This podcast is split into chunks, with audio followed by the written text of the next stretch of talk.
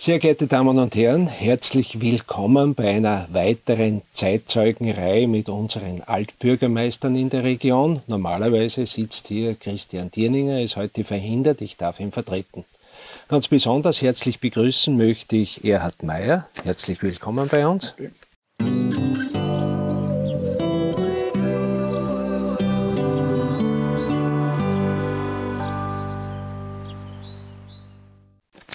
Äh, Erhard, du hast viele politische Funktionen gehabt, äh, warst unter anderem Bundesrat, auch EU-Parlamentarier der ersten Stunde, wenn man das so sagen kann.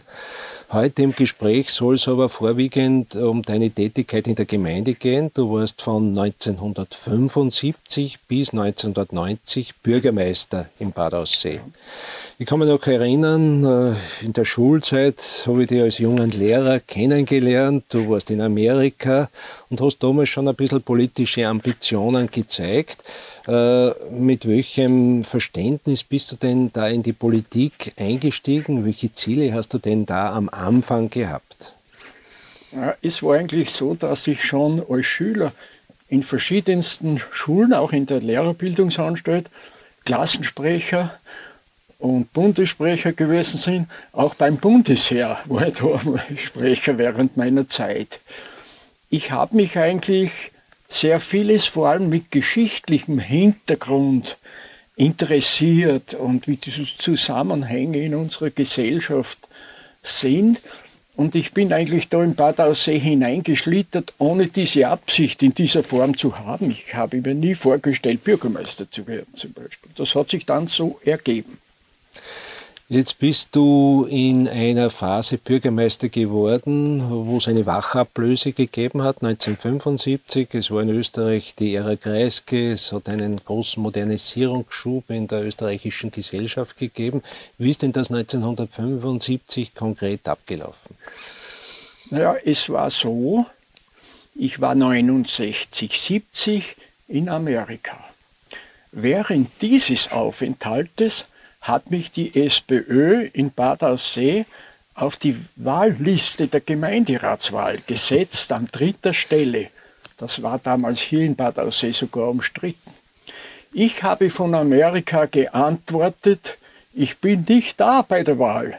Ich bitte um Verständnis, das müsste ihr und die Wähler zur Kenntnis nehmen. Die SPÖ hat die Mehrheit damals verloren und hatte von 25 12 sitzen. Ich kam dann zurück, wurde nicht Bürgermeister.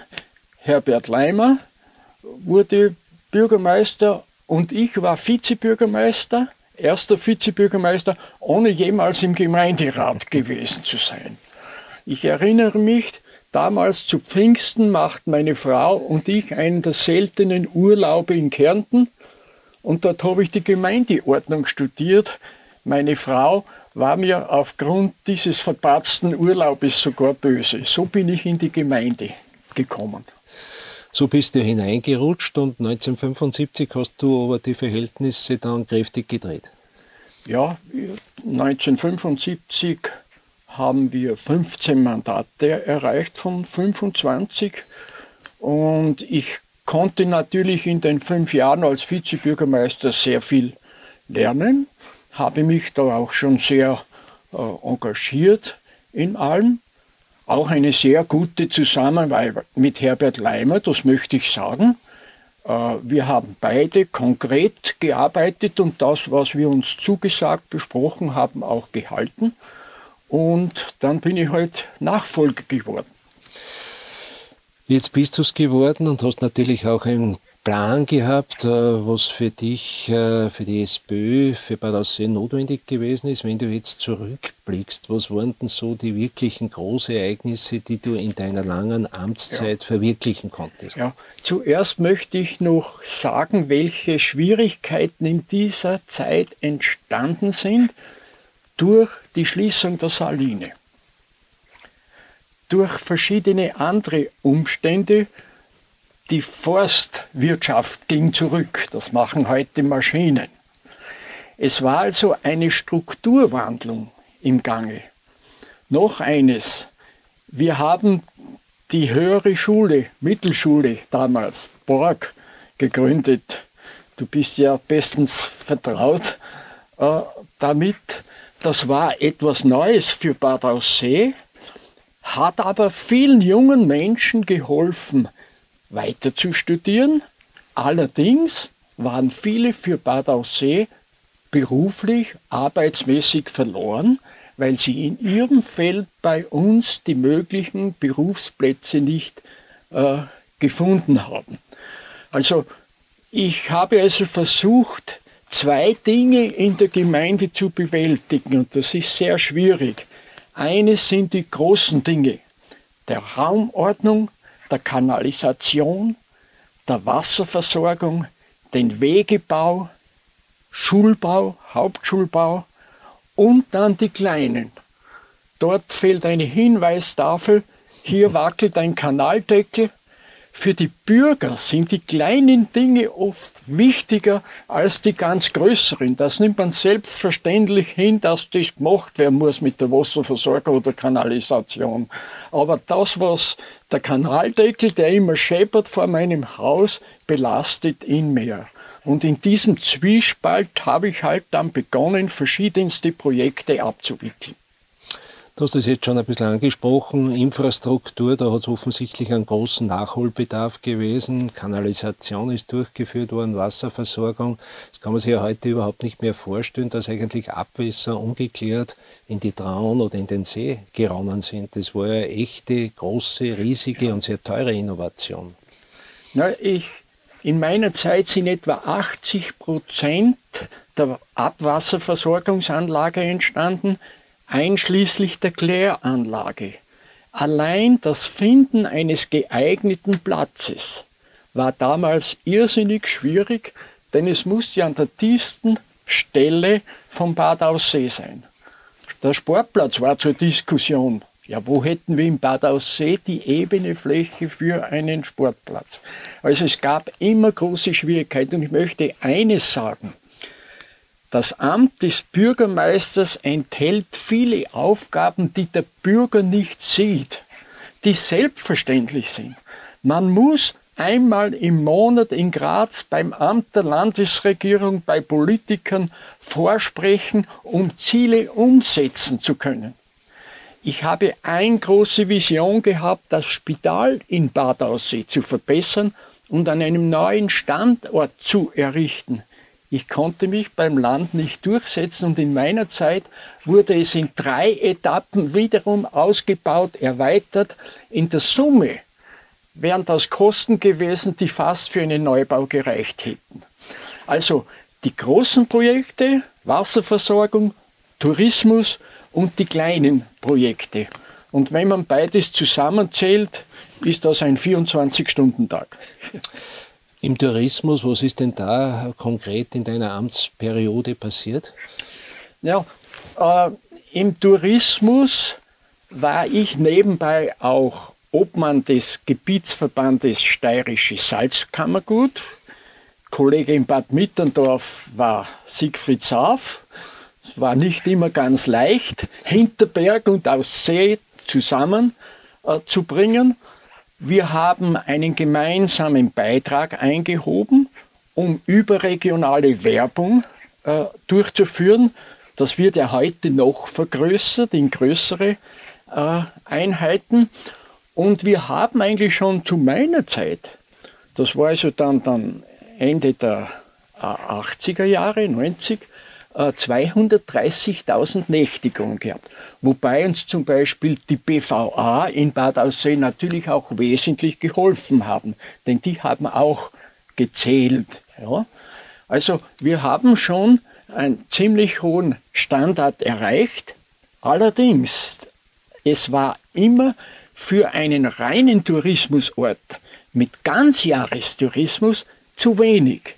Der Tourismus ist sehr wichtig für Bad Aussee, für die Wirtschaft, für die Geschäftsleute, für viele Arbeitsplätze, aber vergleichbar mit Schladming, von Kitzbühel rede ich gar nicht, sind wir nicht. Auf der einen Seite Gott sei Dank. Ich glaube, dass der ruhige Tourismus, der noch nicht diese Größenordnung erreicht, für viele Gäste sehr wertvoll ist. Das sieht man ja auch heute und das ist auch ein Problem der Gemeinde, die zugenommene Zahl an Zweitwohnbesitzern, gegen die ich oder wir nichts haben.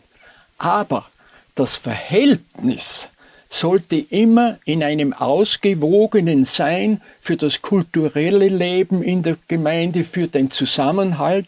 Denn wenn jemand nur ein Monat im Jahr da ist, kann er nicht ein vollwertiger Ausseher im Beitrag sein. Du hast es jetzt vorher kurz angesprochen und davon gesprochen, äh, dass das Sommerhalbjahr eher die Zeit gewesen ist, wo die Gäste hierher gekommen sind. Ihr habt ja da auch gegenzusteuern versucht durch den Ausbau des Kurtourismus. Es ist dieses Kurzentrum gebaut worden und der Kurgast ist ja nicht nur für den Sommer sozusagen jetzt fixiert, sondern der kommt während des ganzen Jahres. Das war die Absicht, auch von meinem Vorgänger Herbert Leimer der hier auch Initiativen für das Kurzentrum äh, ergriffen hat. Leider ist der Bau sehr teuer geworden. Wir sind ja gemeinsam zum Land gefahren, zu unseren politischen äh, Vertretern und haben durch die Kostensteigerung, die von geschätzten 40 Millionen äh, alles zusammen auf etwa 120 Millionen gestiegen sind, äh, große Probleme gehabt. Und in meiner Zeit erfolgte dann die Bemühungen, diesen schweren Belastungsstein von etwa damals 400.000 Schilling im Jahr an das Land zu übergeben.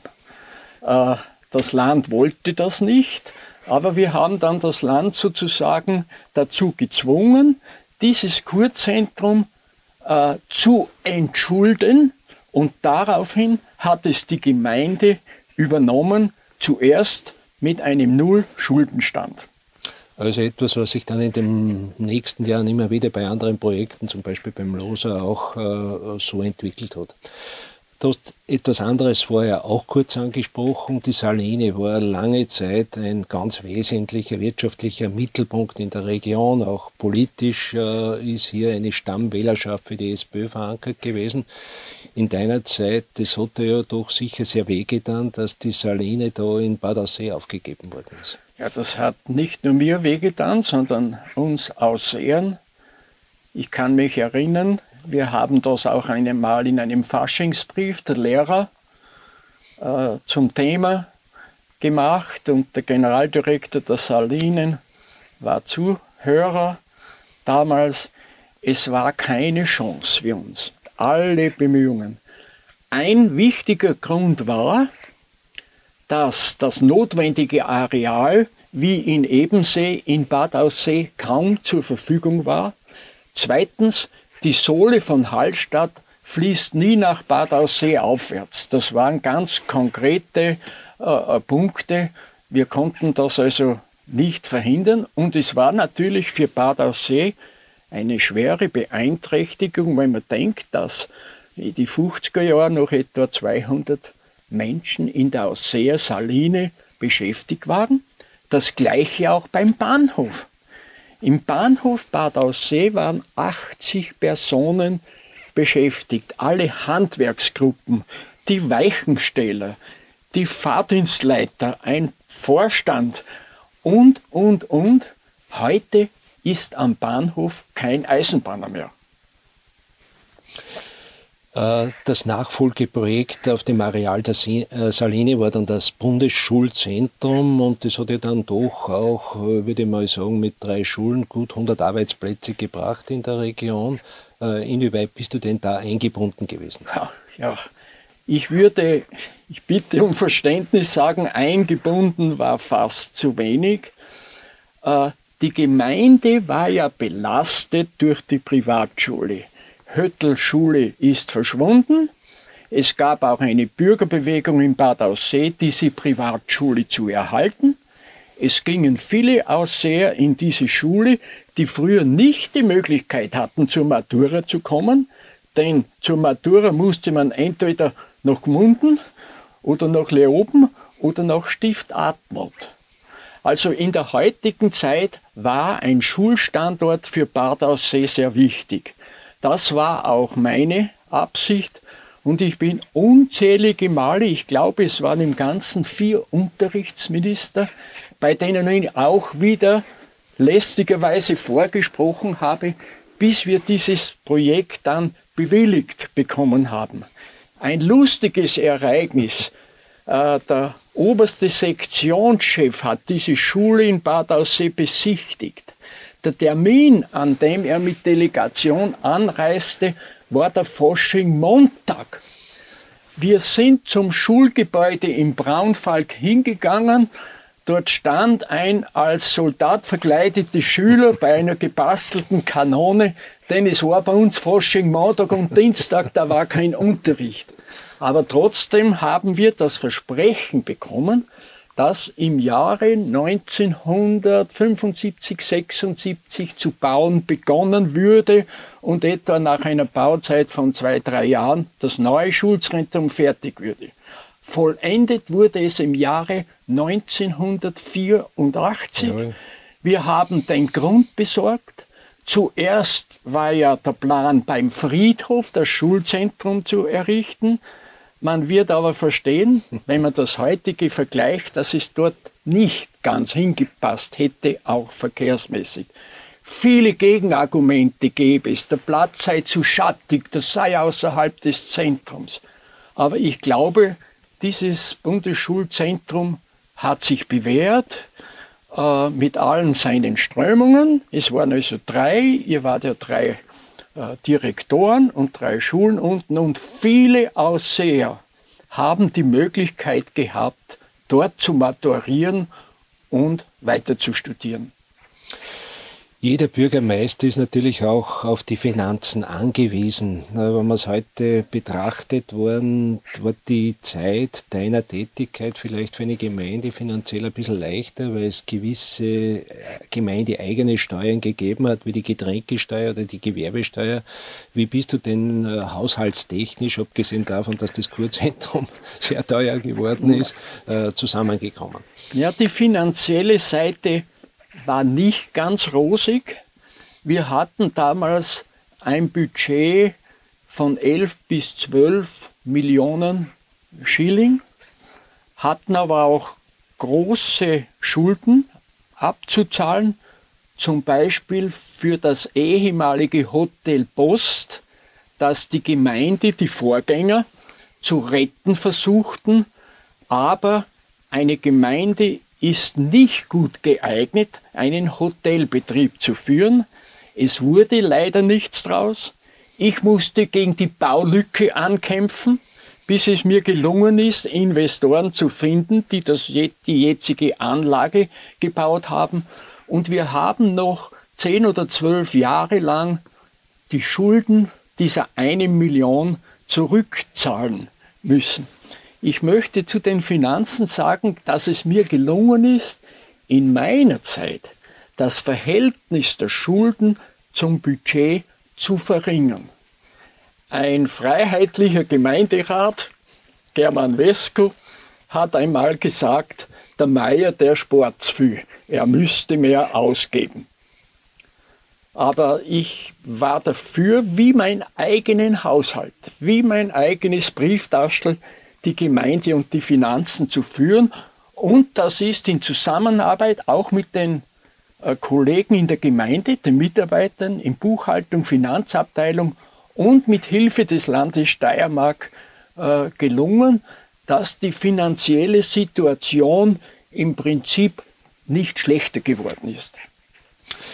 Jetzt hast du einiges angesprochen. Klarerweise sagt der Bürgermeister, das und das habe ich verwirklicht, das ist positiv ausgegangen. Aber wenn man ehrlich ist, wird es wahrscheinlich auch Dinge geben, wo man sagt, jetzt von der Salinen-Auflösung, für die du ja nicht verantwortlich gewesen bist, abgesehen, äh, wird es ja auch Dinge gegeben haben, wo man sagt, ne, das konnte ich nicht erreichen. Was war denn so etwas zum ja, Beispiel? Ich konnte zum Beispiel die Wasserversorgung nicht fertigstellen. Wir haben aber damit begonnen und in den Jahren, meinen ersten beiden Bürgermeisterjahren, 75, 76, hatten wir im Winter Wassernot. Die BVA konnte das Wasser nicht mehr in den Stockwerke pumpen. Ich habe damals gesagt, noch ein solcher Winter und ich bin auf Urlaub in Mallorca. Äh, nun kann man ja die Wasserversorgungsanlage nicht von heute auf morgen sanieren. Man muss in die Förderungsrichtlinie des Wasserwirtschaftsfonds kommen und dann muss man das etappenweise umsetzen.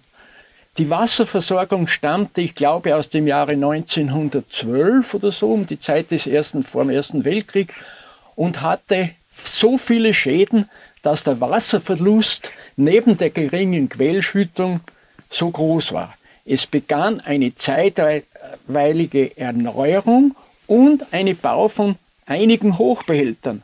Hochbehälter Sommersberger See, da sind zwei oben, ja. Hochbehälter Oberdressen und eine Verbesserung damals des Hochbehälters in Straßen, der sich von seinem Standort aber her als nicht günstig er, erwiesen hat.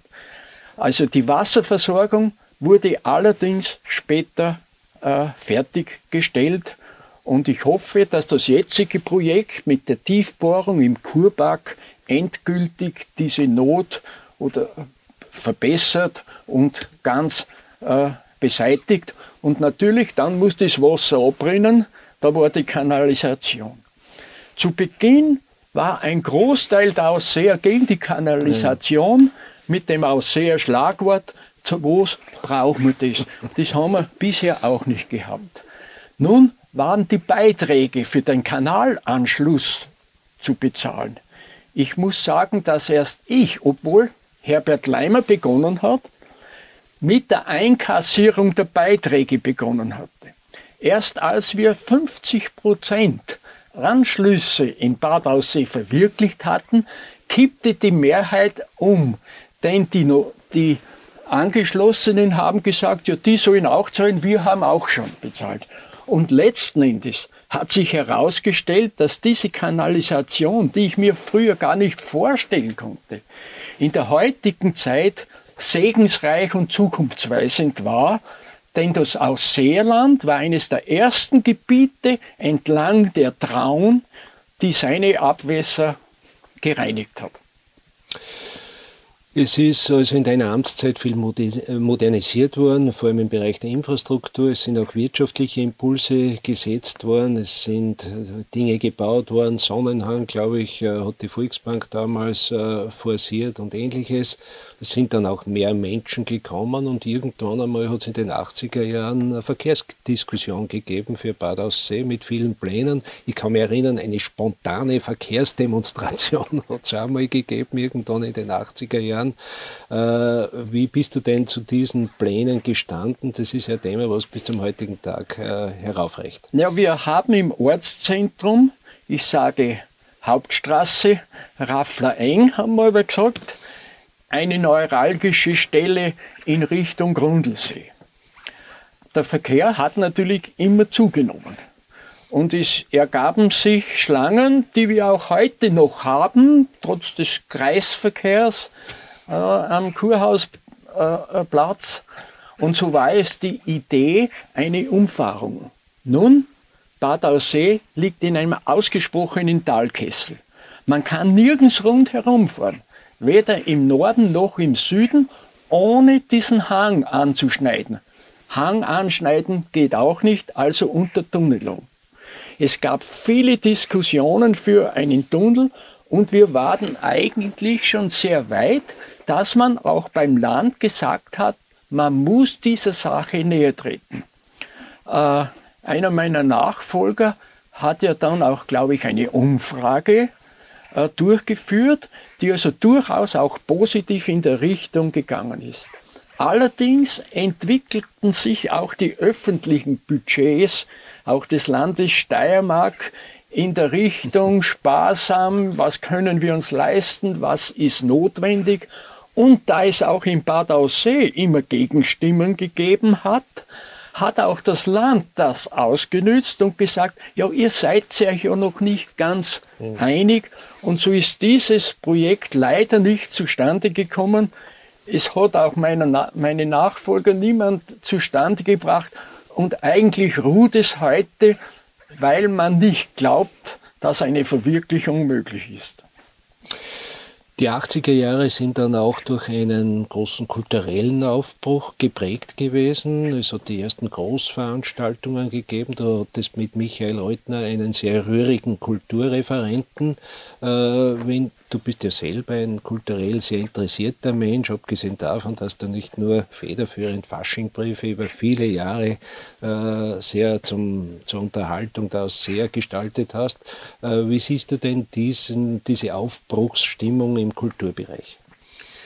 Ja, wir haben zum Beispiel die Ausseher-Festwochen wieder zu beleben versucht, was über mehrere Jahre mit Professor Hennig von der Musikuniversität Graz sehr gut gelungen ist, denn man darf nicht vergessen, dass Kultur und Kunst auch was kostet.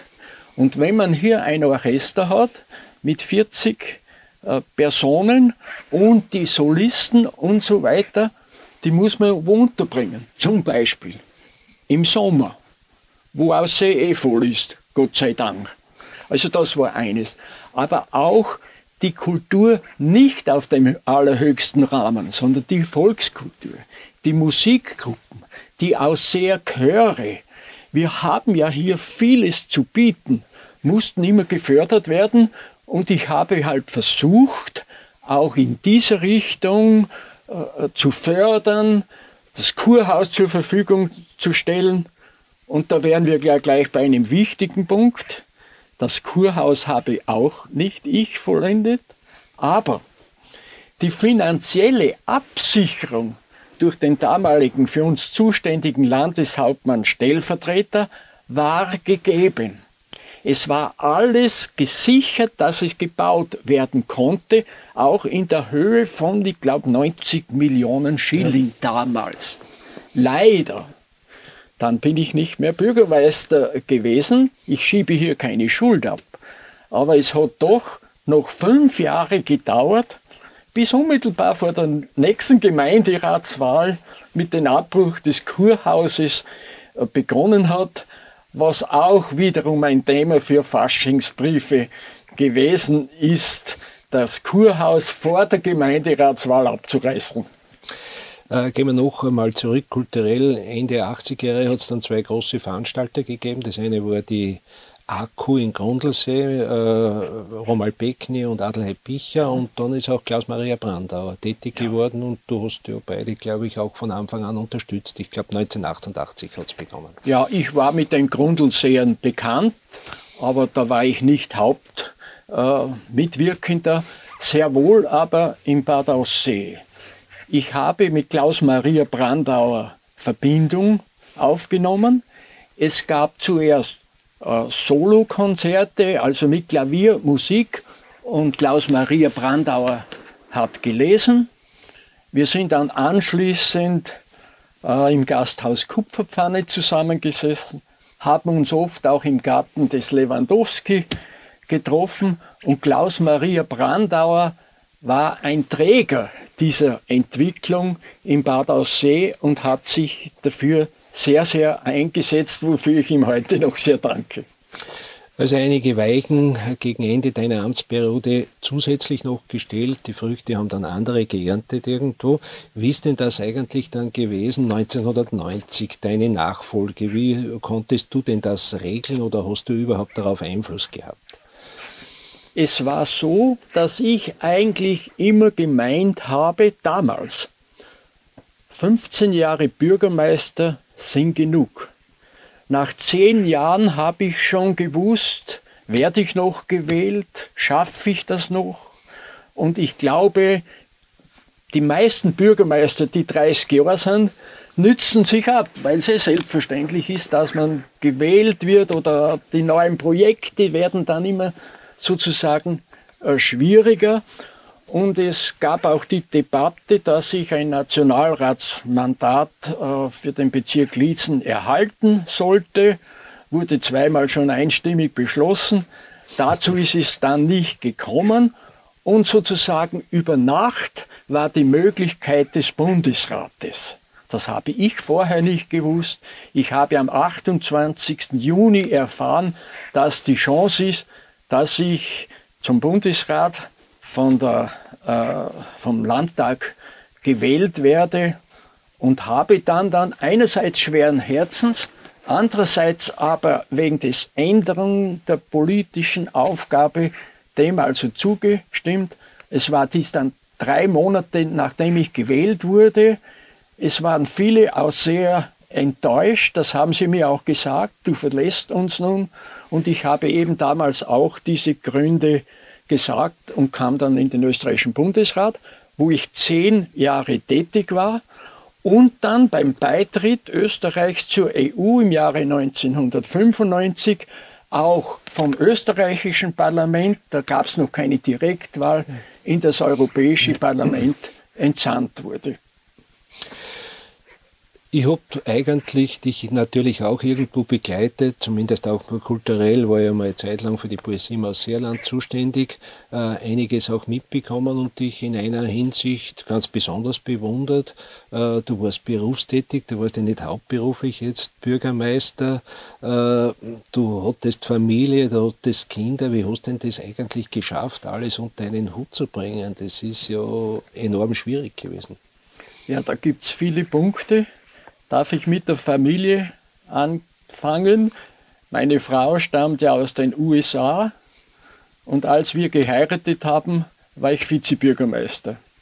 Ich habe das auch schon sehr ernst genommen und obwohl meine Frau mich sehr gebraucht hat, und das erkenne ich sehr an, dass sie mich auch immer unterstützt hat, war ich nie zu Hause. Ich habe im Jahre, ich glaube es war 84, eine Zählung durchgenommen. Ich habe eine Wochenbelastung von 70 Stunden gehabt. Mhm. Ich habe dann einmal versucht, in der Schule eine Lehrpflicht, Ermäßigung zu erhalten. Ich war damals an der Mädchenhauptschule in der Kirchengasse. Es hat sich aber herausgestellt, wenn mir etwas zustößt, kriegt meine Frau nur die Pension von einem Junglehrer sozusagen. Ja. Das heißt eigentlich, ich musste voll beschäftigt sein. Es ist aber auch dann von der Schulbehörde nicht mehr genehmigt worden, freigestellt zu werden.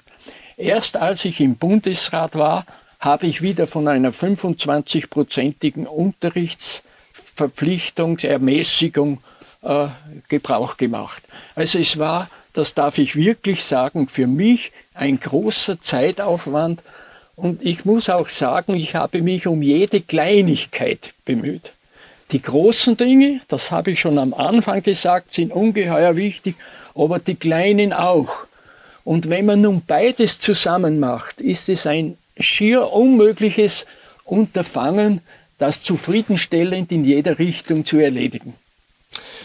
Einer deiner Nachfolger, Franz Frosch, hat einmal gesagt, weißt du, Rainer, 80 Prozent meiner Tätigkeit als, äh, äh oder 80 Prozent meiner Arbeit haben mit meiner Tätigkeit als Bürgermeister eigentlich gar nichts zu tun. Äh, würdest du das auch so sehen? Gibt es da viele soziale Verpflichtungen? Ja, das ist eben die Frage der Wertung. Man ist natürlich für die Menschen da. Aussee hat eine Größenordnung, wo die nur jeder kennt ich weiß nicht, mit wie vielen Menschen ich in Bad Aussee per Du bin. Vielleicht 3000, ich, ich weiß es nicht. Und der erwartet, dass du ansprechbar bist. Und zwar zu jeder Tages- und Nachtstunde. Ich habe um halb sechs so in der Früh Anrufe bekommen, der Schneepflug ist noch nicht gefahren. Ja? Äh, kleinste Dinge, äh, die ich gar nicht erledigen konnte sofort, sind an mich herangetragen wenn jemand einen Arbeitsplatz gesucht hat, eine Wohnung gesucht hat, ist nicht unbedingt die Aufgabe des Bürgermeisters, obwohl er natürlich auch, wir haben ja Gemeindewohnungen gebaut in eben in Eselsbach, äh, drüben auch dafür äh, zuständig ist. Es ist also eine ganz große Summe von Aufgaben, die da äh, zu strömen und ich habe mich bemüht, ich will hier nicht so sehr über mich reden, dass das alles so gut war, mit all meinen Fehlern halt für alle möglichst da zu sein. Und das macht, schaut Bürgermeister des Salzkammerguts an. Man sieht genau, wer für die Leute jederzeit da ist. Und nebenbei muss er die Gemeinde in ihren großen Zügen weiterbringen. Für mich bist du auch einer gewesen, der immer sehr über den Tellerrand hinausgeschaut hat. Du hast die Internationalität dann auch irgendwo gelebt und an deine Familie auch weitergegeben. Vielleicht ist sie auch durch deine Frau an dich weitergegeben worden. Wo sind denn eigentlich deine Kinder hingekommen? Ja, also ich war natürlich immer international. Das Studienjahr in Amerika war ein großer Gewinn für mich. Ich habe drei Kinder, einen Buben und zwei Dirndln. Gott sei Dank ist die älteste, die Lydia Reimann, äh, in Bad Aussee, wohnt in der Haslauer Gasse, hat vier Kinder, hat einen holländischen Ehemann, der ihr gefolgt ist. Mein Sohn Markus hat studiert äh, Wirtschaftswissenschaften, arbeitet in Wien in einer Versicherung und hat eine Polin zur Frau, die haben jetzt Zwillinge. Und meine jüngste Tochter, die Anita, äh, absolvierte in sechs Jahren das Medizinstudium und die Liebe wendete sich nach Norwegen. Sie lebt in Stavanger und hat drei Mädchen. Ich bin stolz auf meine Familie.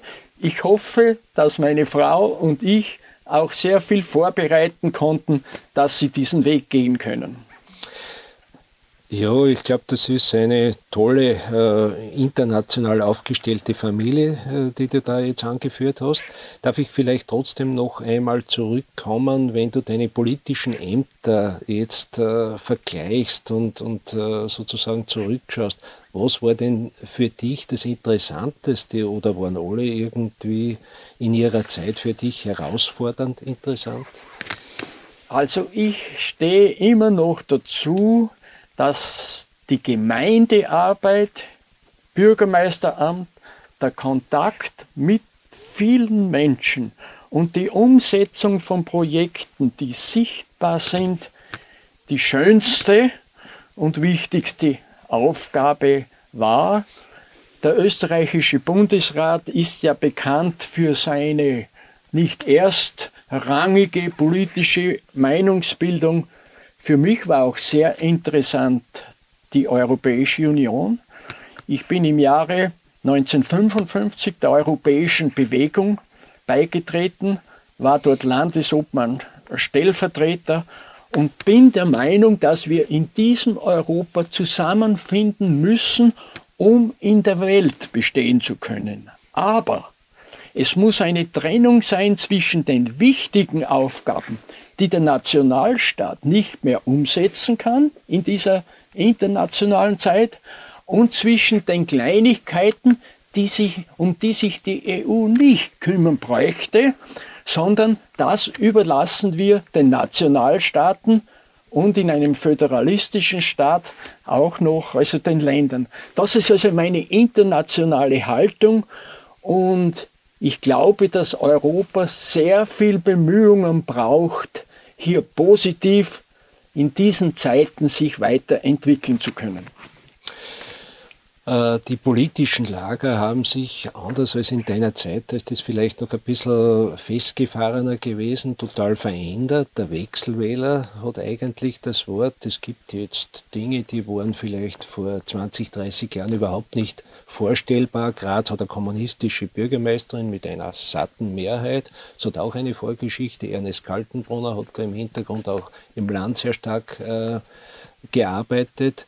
Wie beurteilst du denn das? Ist das eine gute oder eine schlechte Entwicklung, wenn sich diese traditionellen Lager äh, immer mehr auflösen?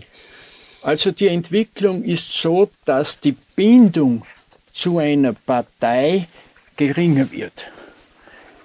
Die Leute sagen, ich werde mich schon entscheiden bei der Wahl, für wen ich stimme. Ich muss hier nicht Mitglied einer äh, Partei sein.